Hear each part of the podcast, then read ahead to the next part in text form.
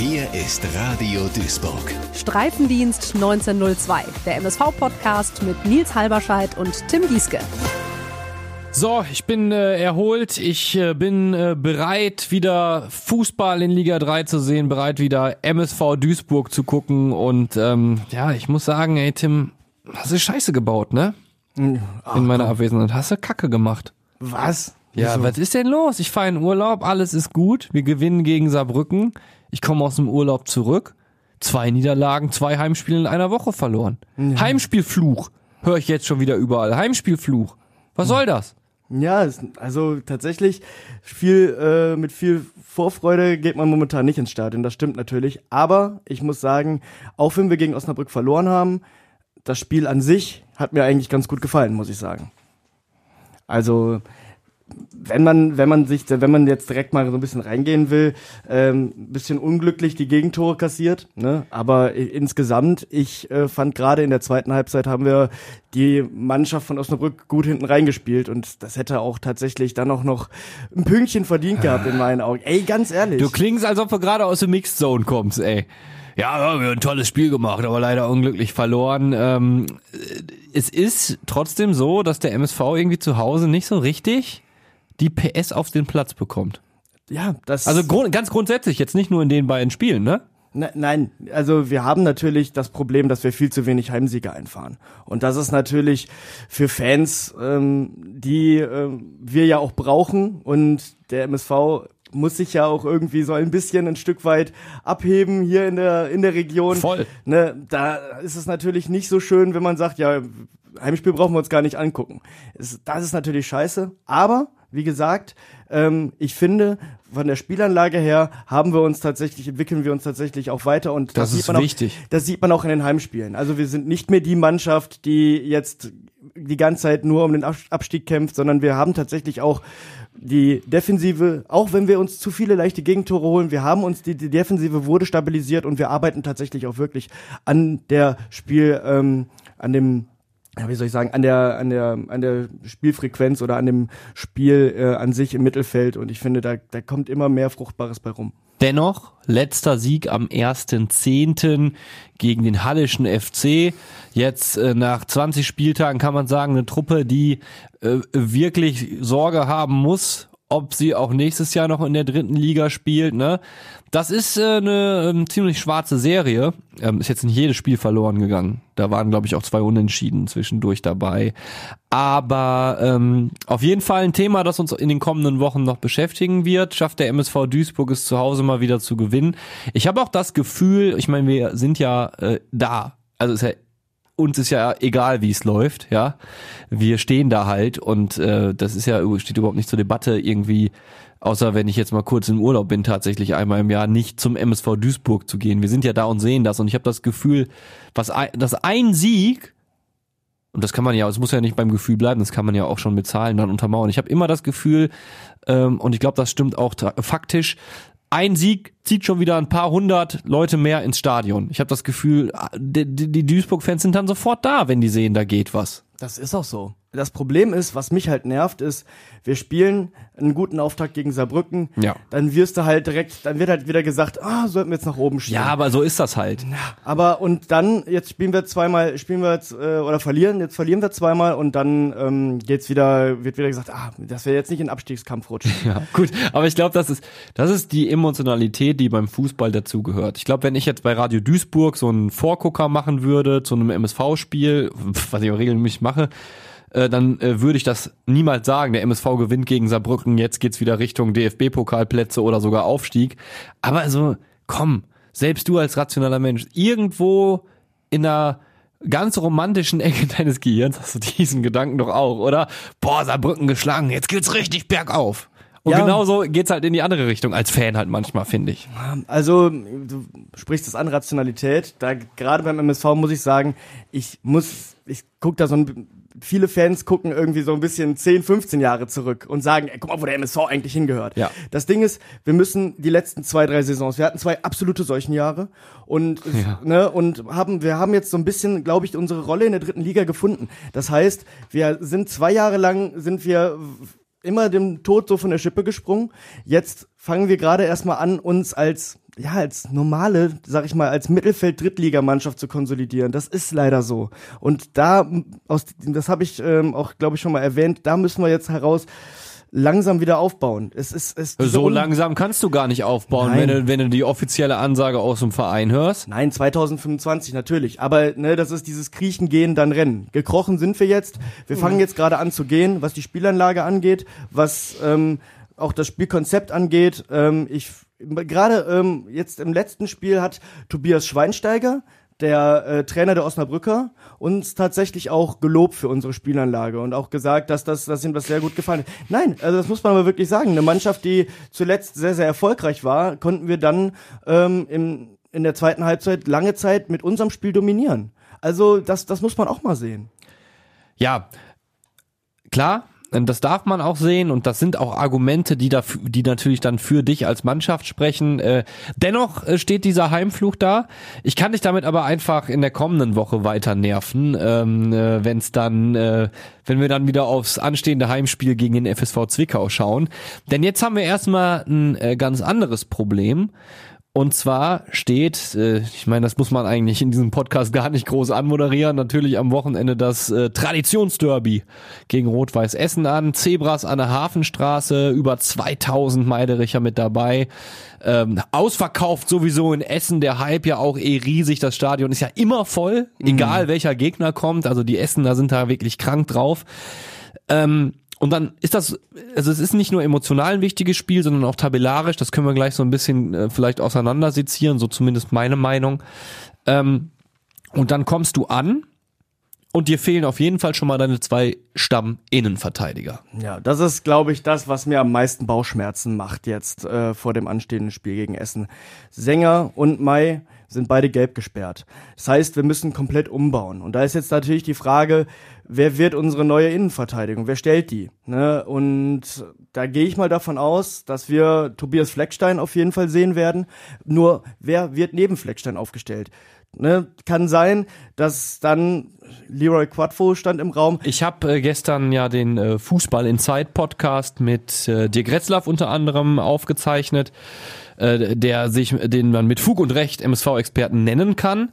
Und diese Frage haben wir natürlich auch diskutiert. Und da ist der Name Leroy Quadvo tatsächlich gefallen, ja. Hatte ich das nicht auch gewundert? Volles Rohr. Und Dirk selbst war auch total verwundert. Ne? Ich meine, überleg mal, der hat ja kein Spiel gemacht. Eben. Ne? Kein einziges Spiel. Und äh, davon abgesehen ist das ein Außen. Verteidiger. Ja, genau. Also er, er, hat jetzt, er hatte bis jetzt in dieser Saison überhaupt kein Land gesehen. Null. Und dann soll er auf einmal unsere Innenverteidigung stellen gegen eine Mannschaft wie Essen, die sehr viel flankt, die ja. quasi auch sehr viele Ballberührungen im, im ja. Strafraum hat, äh, mit einem Engelmann im Sturm auch sehr viele Kopfballduelle hat und auch sehr viele Kopfballduelle schlägt. Oh, keine Ahnung, wo diese Idee herkommt, aber ähm, da scheint sich Ziegner ja auch noch mal was bei gedacht zu haben. Also wenn, diese, wenn dieser Name jetzt im, im Raum steht. Meine Frage ist halt eher, Marvin Knoll Fragezeichen. Ja. Ne, ähm, ist das ist, ist ist das so keine Option, dass man jemanden wie Quadvo dann aus der Trickkiste holt? Nein, ich glaube Marvin Knoll ist auf jeden Fall eine Option. Auf jeden Fall eine Option. Ähm, ich äh, glaub's ja gar nicht zu sagen. Es ist ja irgendwie dann auch Scheiße, dass mit den Gembalis verletzt ist, ne? ja, weil das wäre jetzt, ey, ganz ehrlich, das wäre, der, er hat Minuten gemacht, ne? Das wäre vielleicht nochmal so ein Tag, wo man ihn hätte bringen können. Ähm, aber ich denke, Marvin Knoll wird auch eine Option sein. Ähm, ich, also für mich persönlich eher als Quadvo.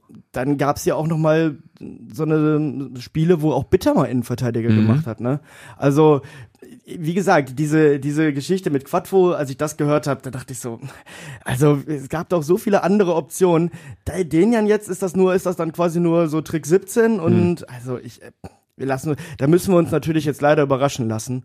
Ähm, da lässt Aber sich Ziegner ja auch nicht an die Karten schauen. So du gerne. gehst auf jeden Fall geschwächt in dieses Spiel rein, Total. weil die Essener, äh, die können aus den Vollen schöpfen. Da gibt's mhm. auch, wie es halt so ist, ein paar Langzeitverletzte. Aber Rot-Weiß Essen steht eigentlich ganz gut da. Mhm. Äh, Neuverpflichtung gekommen. Ähm, dat, also die haben sich nochmal verstärkt, während wir nur Gordon Wild abgegeben haben. Ja. Man wolle keine da äh, Bankdrücker, keine weiteren Bankdrücker beim MSV Duisburg haben, hieß es vom Verein.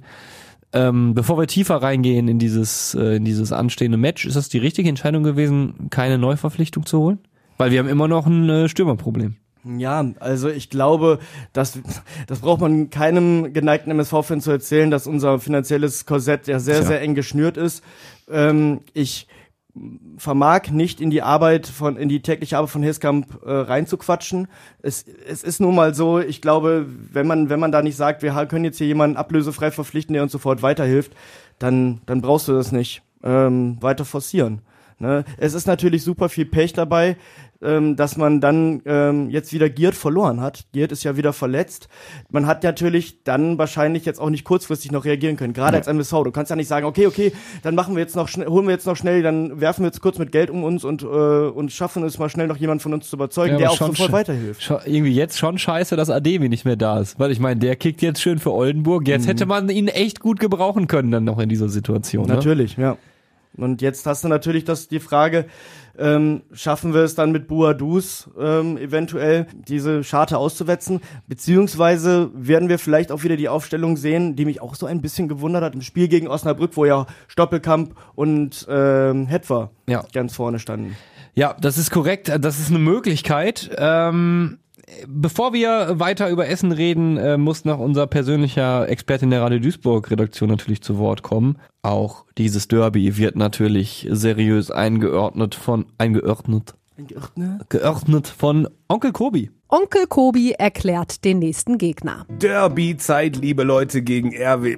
Entschuldigung, mir kam da kurz ein Bröckchen hoch. RWE riecht auch wie Erbrochenes. Ja, ja, 1956, da war der einer der ersten deutschen Mannschaften im Europapokal der Landesmeister. Geschenkt, aber danach auch gar nichts mehr. Die vielleicht traurigste Errungenschaft, die ich je bei Wikipedia gelesen habe, 1992, da wurdet ihr Amateurmeister nach einem 3 zu 2 nach Verlängerung gegen die Spielvereinigung 05 Bad Homburg. Wow. Euch ist aber auch echt nicht zu peinlich. Noch beschämender ist nur folgender Vermerk, wo es um die Schreibweise des Wortes weiß in eurem Namen geht. Da schreibt ihr mit SS. Das ist weder nach alter noch nach neuer Rechtschreibung korrekt. Wenn das mit dem Schreiben und Lesen nicht so euer Ding ist, okay, aber SS? Seit diesem Sigi war keiner mehr so stolz auf ein Doppel-S im Namen. Aber ja, war ja auch nicht alles schlecht, Autobahn und so, bla bla. Jetzt geht's also für uns in euer Stadion an der Hafenstraße. Ja, die Hafenstraße. Häfen sind für zwei Dinge bekannt. Für Container und für Huren. Und ich sehe bei euch, liebe Leute, weder Stahl noch Terminals. Sag ja nur. ne? Rot-Weiß Essen. Liebe machen und vergessen. Bei aller Rivalität bleibt bitte fair und zärtlich. Dann tut's den Exen auch nicht so weh. Aber bitte, liebe Zebras, es ist für viele Fans das vielleicht wichtigste Spiel der Saison. Reißt euch den Hintern auf und schenkt uns bitte, bitte endlich diesen Derby-Sieg. Ja, also das sind, äh, also ich wusste gar nicht, dass der auch so friedlich kann. Ich Ja. dachte, der steht auf Krawall und hier. Ich glaube, ähm, dass der liebe Onkel Kobi so ein bisschen altersschwach wird auf seine alten Tage. Nein, aber es ist ja so, komm, also verbale Entgleisungen sind okay bei so einer Rivalität. Natürlich schreit man sich da schon mal an. Ihr kennt die Fangesänge alle. Ich muss jetzt, äh, ich muss die jetzt nicht zitieren, weil sonst müssen wir anstößige Sprache beim Upload unseres Podcasts angeben. Korpulieren und entschwinden, sag ich jetzt mal. Rot-Weiß Essen, korpulieren und entschwinden. Genau. Äh, über den Fangesang reden wir und es gibt natürlich auch einige Duisburger Schmähgesänge. Ähm, das gehört dazu, aber dieses aufs Maul hauen, ich bin da einfach, ich, ich, ich, wir haben da ja häufiger schon drüber geredet. Ich weiß ich nicht. Das gehört für mich einfach nicht dazu. Ich meine, diese, die Hooligan-Jungs, die das irgendwie sportlich betreiben wollen, die machen das ja in der Regel, ähm, ja, unter Ausschuss der, unter Ausschuss der Öffentlichkeit. Die ähm, berühmten Ackermatches. Ne, die ne? berühmten, auf, da trifft man sich dann auf dem Feld, genau. Schön 5 gegen 5, kleines Feld. Ja, aber auch so, also Ultragruppierungen, die dann irgendwie äh, unbeteiligte Fans überfallen, weil sie einfach ihre Gewaltfantasien ausüben wollen. Ja, ähm, Finde ich kacke. kann ich ein Lied von singen. Ja, ich meine, wir haben noch drüber geredet, klar. In Saarbrücken hast du das, äh, hast du das ja selbst erlebt, wie das ist. Und Ja, ich finde, du darfst doch mal frotzeln. Ich finde es okay, wenn man mal frotzelt, aber ich finde, das dann ins Körperliche ähm, Genau. abgleiten zu lassen, finde ich, finde ich absolut unnötig. Gerade bei der so einer Ri- Rivalität gegen Essen, finde ich, darf man halt sowas anfeuern, so eine, so, eine- so eine Derby-Stimmung. Ja. Halt auch mal mit was etwas derberen. Aber es ist natürlich so, dass ich nicht finde, wir sind immer noch so nah beieinander und das Problem ist ja auch nicht nur tabellarisch, sondern auch was die Situation angeht, sind sich der MSV und Essen ja auch gar nicht so unähnlich leider. ja. Ne? Also Ey, und jetzt, ich weiß, ich mache mir jetzt Feinde unter euch. Klar, sagt man nicht. Aber irgendwie, hat es doch auch schon was, dass die Essener das nach, ich glaube, 14 Jahre waren es, nach 14 Jahren endlich wieder in den Profifußball geschafft haben, dass dieses Match jetzt stattfindet. Ich, deshalb freue ich mich, dass Essen in der Liga ist. Das ist doch ein Match, das ist doch, da freust du dich doch auf Hinspiel und Rückspiel, freust du dich doch ein halbe Jahr drauf. Ja, das ist das. Ne? Ne? Auf, auf kleinerem Level so ein bisschen äh, Schalke gegen Dortmund. Auch da höre ich immer wieder Stimmen aus, aus Fanlagern von Dortmund und Essen, ach, Dortmund und äh, Schalke, dass äh, es irgendwie auch schade ist, wenn der Gegner Ja. dann in die Liga darunter absteigt, ne? Und dass man dann dieses Match nicht mehr hat. Weil es ist, äh, also so ein bisschen Hassliebe ist ja schon dabei. Die ne? Provokation gehört dazu, aber da muss es dann halt auch aufhören. Ne? Genau äh, das gleiche gilt halt auf dem Platz. Wir erinnern uns an das Hinspiel.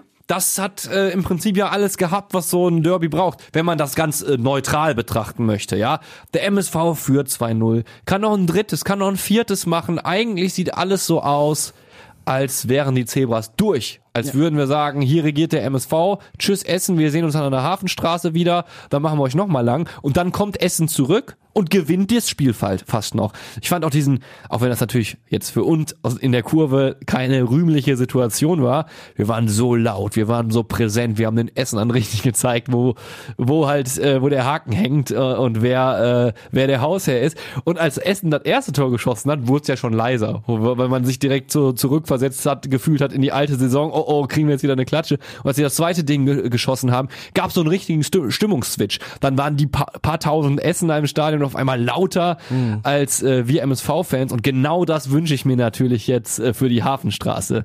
Ja, dass wir den über die Jungs auf dem Platz zeigen, ähm, wer die bessere Mannschaft ist. Das ist nämlich dann am Ende das, das, das Ergebnis, das diese Rivalität jede Saison hervorbringen muss. Wer ist die bessere Mannschaft aus dem Pott? Der MSV Duisburg oder Rot-Weiß Essen? Und ich will, dass es der MSV sein wird. Natürlich. Also ich hoffe ja sehr, ähm, dass wir diesen Spieß aus dem Hinspiel so umdrehen. Ja, das wäre können. geil. War Weil Essen wird, Essen wird loslegen wie Sau.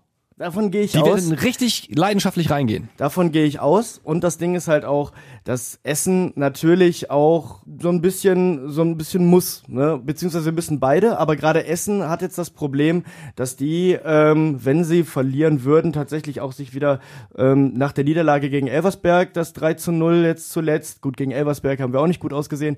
Da, Niemand sieht gegen ja. Elversberg gut aus. die haben die letzten äh, fünf Spiele nicht gewinnen können. Ne? Ähm, deswegen Essen für Essen ist das auch so ein, so ein, so ein, so ein bisschen so ein Scheidewegspiel. Ne? Das ist ganz wichtig. Und Essen, wenn man das äh, wirklich super überspitzt darstellen will, ja fast schon fast ein halbes Jahr, bald ein halbes Jahr kann man sagen, ohne Heimsieg. Ja, ne? ja. Also das ist wirklich ein riesiger Faktor bei den Essenern, äh, die äh, müssen zu Hause dringend, ähm, was für uns ja auch gilt. Und äh, wenn man das Ganze tabellarisch sich mal anschaut, ja, dann ist das ja nicht nur so ein emotional aufgeladenes Spiel, sondern hat auch richtungsweisenden Wert. Genau, ich will das genau. jetzt nicht überstrapazieren, zu sagen, das ist der Scheideweg, äh, hier wird sich entscheiden, wer gegen den Abstieg spielt und den Anschluss nach oben findet, keine Frage.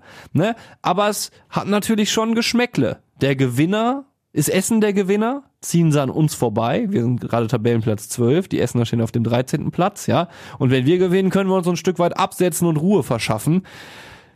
ja. Ist schon eine hotte Ausgangslage. Also Essen hat auch nur zwei Heimspiele gewonnen, muss man dazu sagen. Ne?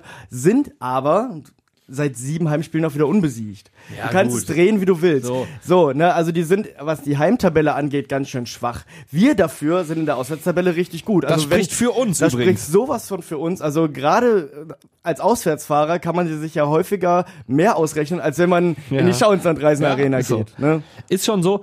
Und ähm, was einen Unterschied macht, wenn wir schon dabei sind, wir reden ja gerade drüber, wir haben eine gute Auswärtsbilanz.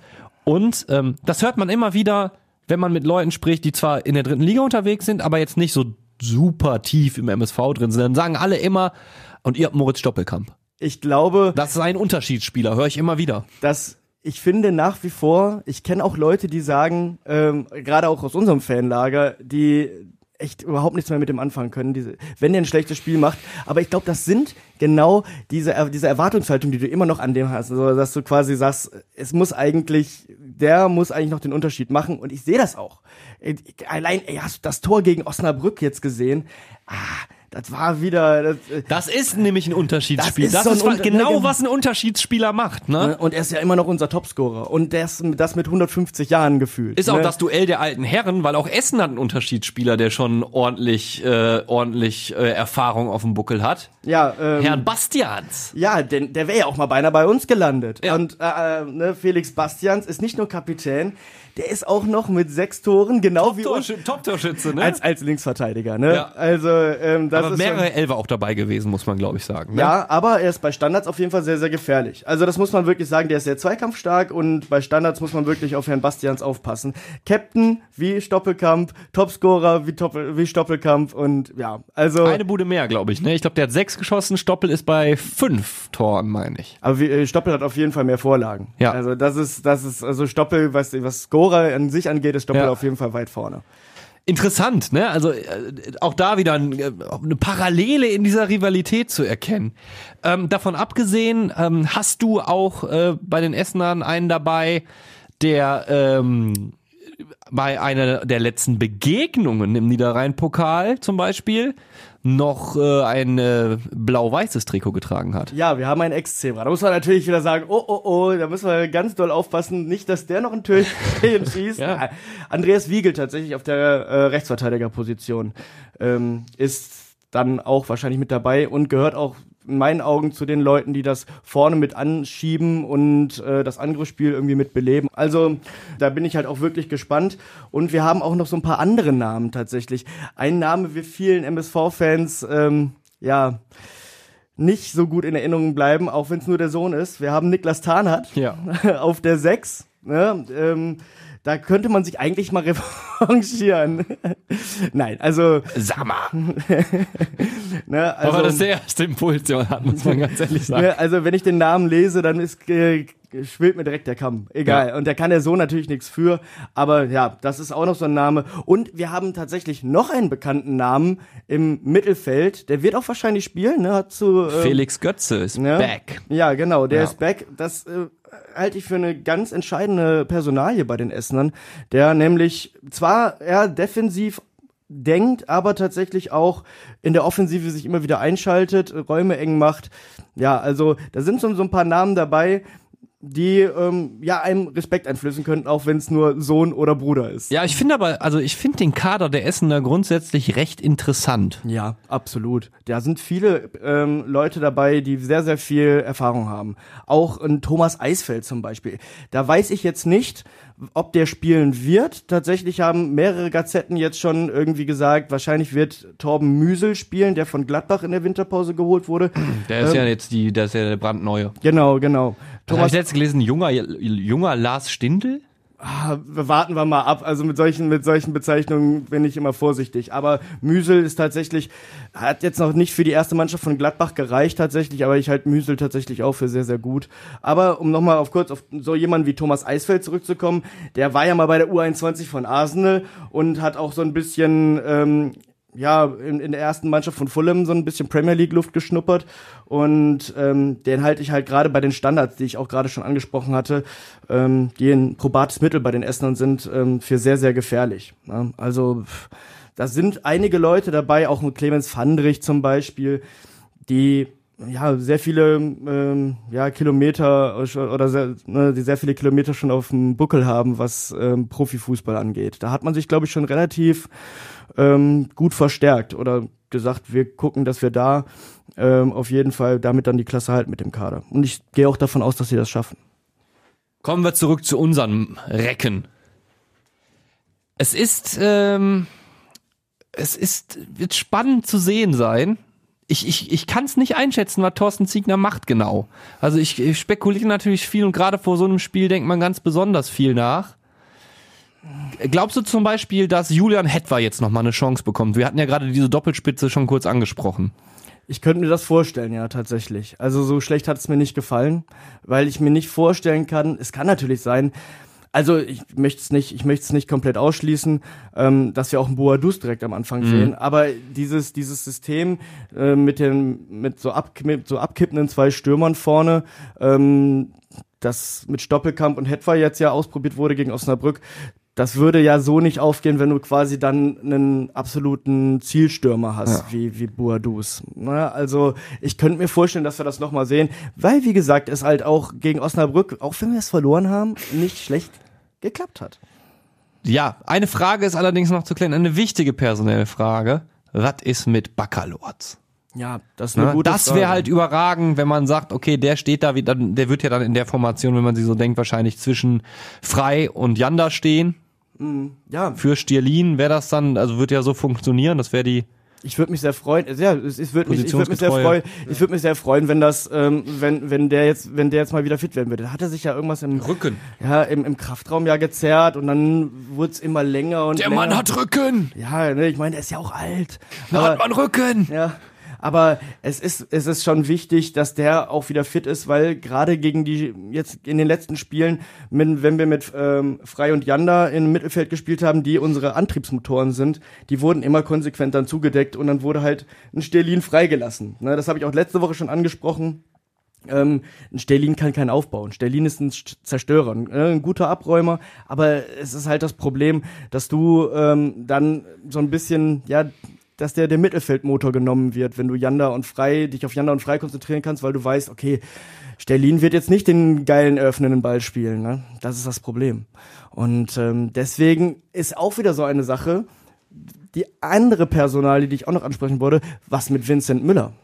Was ist mit Vincent Müller? Ja, da glaube ich nämlich, also so wie sich jetzt, wie es jetzt anhört, wird auch wieder Braune spielen tatsächlich. Ja. Ähm, eine Sache, die ich auf jeden Fall aus den letzten Wochen mitgenommen habe, äh, wir müssen uns auf jeden Fall wegen der Torwartposition nicht so viele Sorgen machen. Ey, bei, also Räder, Braune haben aber- sich beide bewiesen. Wundert es dich nicht auch, ähm, dass Räder jetzt wieder ins zweite Voll. Glied äh, ge Voll. gerückt Also- ist? Ne? Was macht das auch mit einem? Ja, weiß ich nicht, um ehrlich zu sein. Das ist eine richtig gute Frage und ich habe mir da auch echt Gedanken drüber gemacht, ähm, wie das dann intern in der Kommunikation ablaufen muss. Ich meine, da kriegen wir keine Informationen zu, da kann man nur so ein bisschen spekulieren, mutmaßen halt. Ähm, also wenn Lukas Reda, ne, echt so ein selbstloser Kerl ist und irgendwie das selbst noch mit angeschoben hat, weil eigentlich ist er ja die Nummer zwei. Also dafür ist er ja geholt worden, ne? Aber irgendwie muss man, muss da ja ein Gespräch stattgefunden haben und ich glaube nicht, dass Lukas Reda da einfach übergangen worden ist. Das kann ich mir, um ehrlich zu sein, kaum vorstellen. Ich könnte mir vorstellen, dass dann wirklich klar, klar gesagt wurde ne, von Ziegner und das zeigt auch, dass Ziegner tatsächlich immer wieder auch so ein bisschen um zwei Ecken weiterdenkt, gesagt wird, pass auf, ähm, Mannheim respektive Osnabrück wird hingehen und uns versuchen, das Aufbauspiel zu kaputt, kaputt zu machen, also Stierlin freilassen bei Niklas, du bist kein Aufbauspieler. So, was machen wir also? Ne, ähm, Räder ähm, in meinen Augen ist nicht der, ist nicht der ähm, ballspielende, ballspielende Torwart. Ja. Und ähm, dann, dass man dem sagt, pass mal auf, Also äh, das ist doch einfach rein Deine- taktische Gründe. Deine hatte. Qualitäten sind unbestritten auf der Linie, aber wir brauchen Ja. jemanden, der tatsächlich ähm, auch mitspielt, um Okay. genau dieses, dieses Element ähm, Ball äh, oder Spieleröffnung wieder zu haben. Dann das macht ein Braun auf jeden Fall mehr. Das hast du auch teilweise gesehen. Der geht weit nach vorne. Ja. Ne? Der geht sehr, sehr weit Ja. nach vorne. Der macht so ein bisschen so den Manuel, den Manuel Neuer in klein. Ne? Tatsächlich. Das ist ja auch modernes Torwartspiel und das gefällt mir auch sehr gut.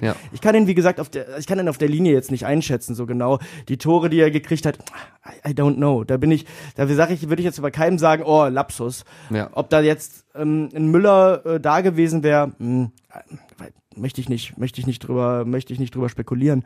Aber wie gesagt, ich glaube einfach, dass eben diese Personalie ganz wichtig ist, weil eben gesagt wird, solange wir ähm, auf Müller verzichten müssen und das ähm, taktisch sich so ausgeguckt wird, dass wir mit Janda und Frei Leute haben im Mittelfeld, die häufig äh, angegangen werden und zugestellt werden, dass wir dann irgendwie eine Öffnung brauchen und das läuft über Braune einfach besser. Es wird so oder so, wer jetzt nun die Innenverteidigung übernehmen wird, wer im Tor stehen wird, ob Marvin Baccalords zurück ist, ob Hetwa und Stoppelkamp wieder den Start machen, egal was passiert, es wird ein Fight. Das darf man erwarten. Ich äh, finde, beide Mannschaften haben bereits gezeigt, dass sie diesen Derby-Charakter verstanden haben und annehmen.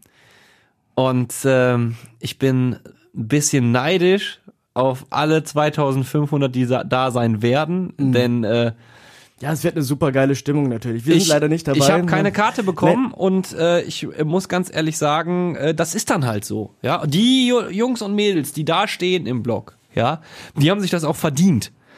Also die haben die Karte ja wirklich so, die ihre Karten ja wirklich so erkämpft und erkämpft, ja.